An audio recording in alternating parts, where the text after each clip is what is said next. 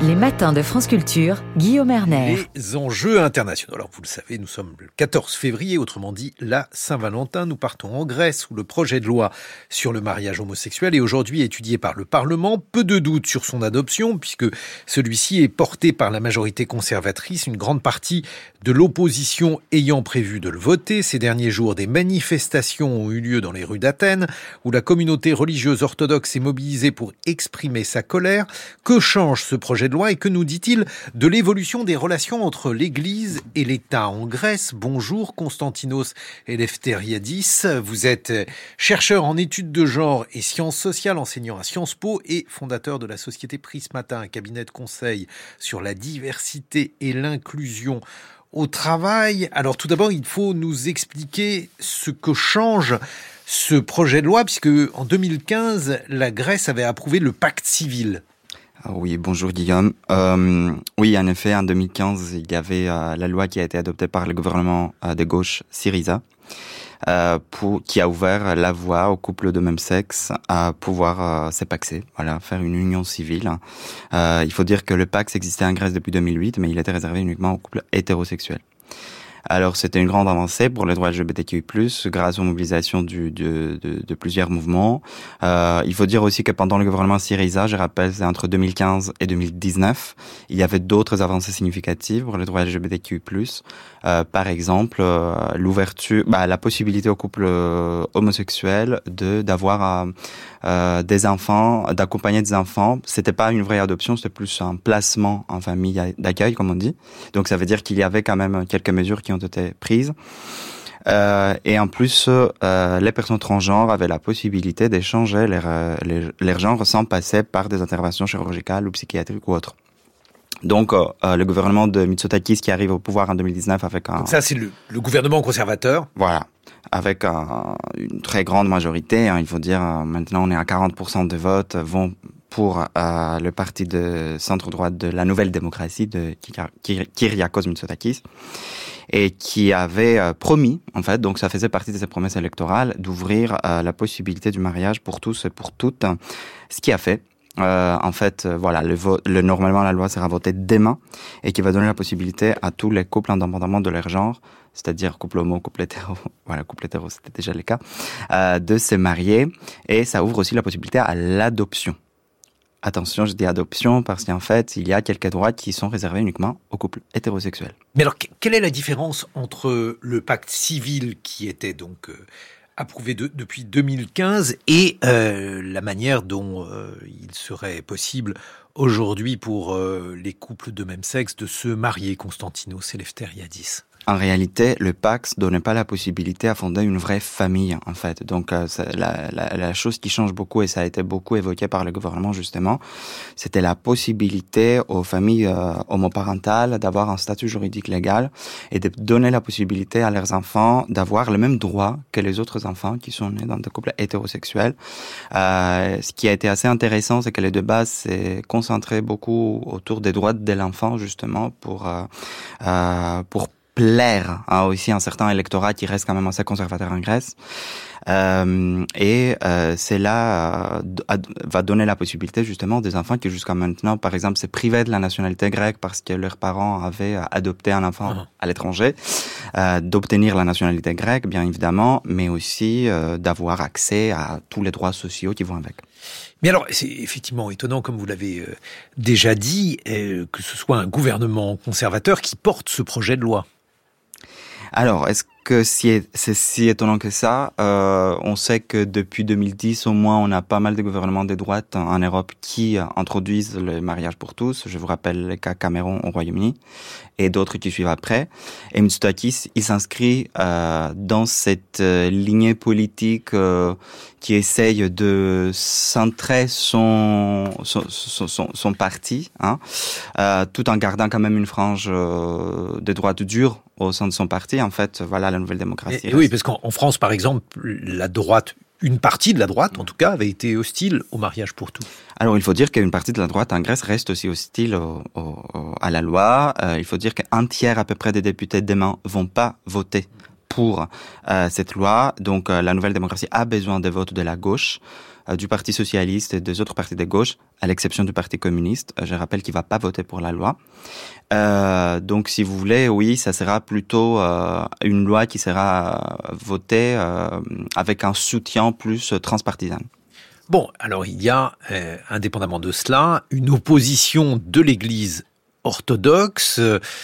L'Église orthodoxe, combien de divisions ai-je envie de, vous demander, Constantinos Eleftheriadis En France, il y avait eu une opposition de l'Église, mais euh, celle-ci avait été euh, plus une opposition sourde qu'une opposition véritable.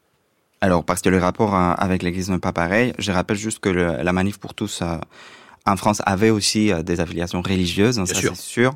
Euh, mais c'est vrai qu'on n'a pas vu le même degré de manifestations en Grèce, euh, ce qui peut paraître paradoxal. Mais les seules manifestations qui ont eu lieu, par exemple, les week-ends derniers à Athènes, n'ont pas regroupé plus de 4000 personnes. Euh, et ça reste quand même assez, en tout cas dans la rue, dans l'espace public, ça reste assez limité. Par contre, en effet, l'Église orthodoxe euh, a envoyé des lettres aux 300 députés du Parlement hellénique pour, leur, euh, pour exprimer euh, son opposition au mariage pour tous et puis pas mal de déclarations homophobes.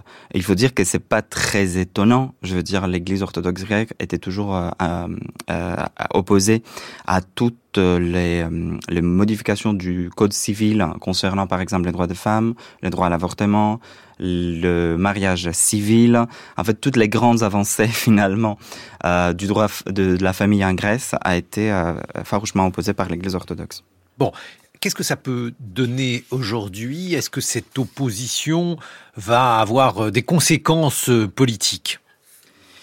Alors, euh, je pense que dans, dans, dans le court terme éventuellement, mais pas dans le moyen ou long terme, euh, je pense que la Grèce euh, deviendra le premier pays orthodoxe qui va adopter le mariage pour tous. Je pense que c'est une euh, grande avancée pour euh, le pour tout le monde orthodoxe si vous voulez, mais aussi pour les pays des Balkans, pour la pour l'Europe du Sud-Est, pour euh, la Méditerranée orientale, dans le, dans un sens large.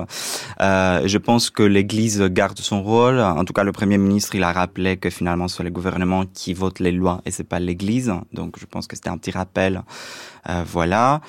Et puis on voit aussi que chez les jeunes, ça, par exemple, un sondage qui est sorti hier montre 80% des jeunes entre 17 et 24 ans soutiennent le mariage pour tous. Bon, ça c'est quelque chose de classique, mais en France, par exemple, il y a où il peut y avoir ce type de clivage, mais ce sont plutôt les personnes les plus âgées qui votent le plus. Ça c'est vrai aussi. Ça c'est vrai. Mais en sachant que la nouvelle démocratie, pour l'instant, même dans le sondage, reste le premier parti du pays avec euh, des intentions de vote qui vont entre 35 et 45% et puis les élections européennes qui s'approchent au mois de juin, euh, et une gauche qui est très fragmentée euh, actuellement en Grèce et qui n'arrive pas à recueillir plus de 10 chaque parti de gauche n'arrive pas à recueillir plus de 10% de vote. Je pense que ça va pas changer grand-chose. Est-ce que ça signifie que l'Église orthodoxe est de moins en moins influente en Grèce? Ça, je peux pas vraiment les dire. Je pense qu'elle garde quand même un poids assez important, euh, même si si on si on prend un peu de recul et on regarde un peu les chiffres, par exemple, le nombre de mariages civils maintenant est beaucoup plus important que le nombre de mariages religieux. Alors, ce n'était pas du tout le cas dans les années 90. Et puis, euh, les Pax euh, a changé aussi la possibilité euh, aux couples hétérosexuels. Aujourd'hui, on voit beaucoup plus de couples hétérosexuels, et ça, c'est une conséquence de la crise économique aussi, hein, qui a fait qu'aujourd'hui, les couples hétérosexuels hétérosexuels, on recourt plus à un Pax qu'à un mariage. C'est moins cher. Euh, et ça donne quand même pas mal de droits.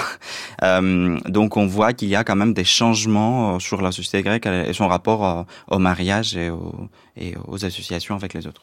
Il n'y a pas une partie de l'Église orthodoxe qui serait prête à accepter le mariage homosexuel? Il n'y a pas une partie progressiste, disons? Alors, j'imagine qu'il y a des prêtres, euh, oui, à l'échelle individuelle, euh, voilà, qui qui soutiennent déjà, euh, qui sont eux-mêmes homosexuels. Hein, donc ça, c'est pas non plus un, tabou. les, je pense que un, des sujets qui a été évoqué, et à mon avis, ça reste assez intéressant, c'est le fait, la question qui a été posée aux, prêtres, c'est est-ce que vous allez baptiser un enfant qui est né dans une famille homoparentale? Et là, il y avait une division quand même. il y avait des prêtres qui disaient que tous les enfants sont le bienvenu à l'Église, indépendamment de leurs parents. les autres disaient qu'une partie des enfants n'étaient pas bienvenus. Ne seront pas baptisés. ne seront pas baptisés. Bon, c'est une, c'est une décision, voilà. Elle engage cette partie-là, en tout cas, de l'Église orthodoxe qui, qui s'y refuse. D'autant qu'il y a régulièrement des polémiques avec l'Église orthodoxe en Grèce, notamment vis-à-vis -vis de son patrimoine, par exemple. Bien sûr, bien sûr peut-être nous, nous rappeler en, quelques mots en, quoi consiste Alors, en fait, en réalité, l'Église orthodoxe euh, n'est pas séparée de l'État. En fait, voilà, on est on est sur un système comme le système britannique où il y a une Église euh, officielle euh, qui est l'Église orthodoxe. Euh, c'est l'Église officielle de l'État. Ça implique que, par exemple, il y a, il y a des cours religieux obligatoires à l'école. Euh, le patrimoine, comme vous venez de l'évoquer, il est assez important. Euh, il y a en fait beaucoup de prêtres aujourd'hui, et ça c'est plutôt une observation sociologique que j'ai fait ces dernières années, fonctionnent aussi comme des psychologues, comme des formes de psychologues. En fait, il y a beaucoup de gens qui ont recours à des prêtres euh, pour euh, voilà leur parler, échanger avec eux, etc. Euh, faute éventuellement des ressources économiques pour aller se faire soigner. donc ils, remplissent certaines fonctions, ça c'est sûr, dans une société qui reste quand même assez.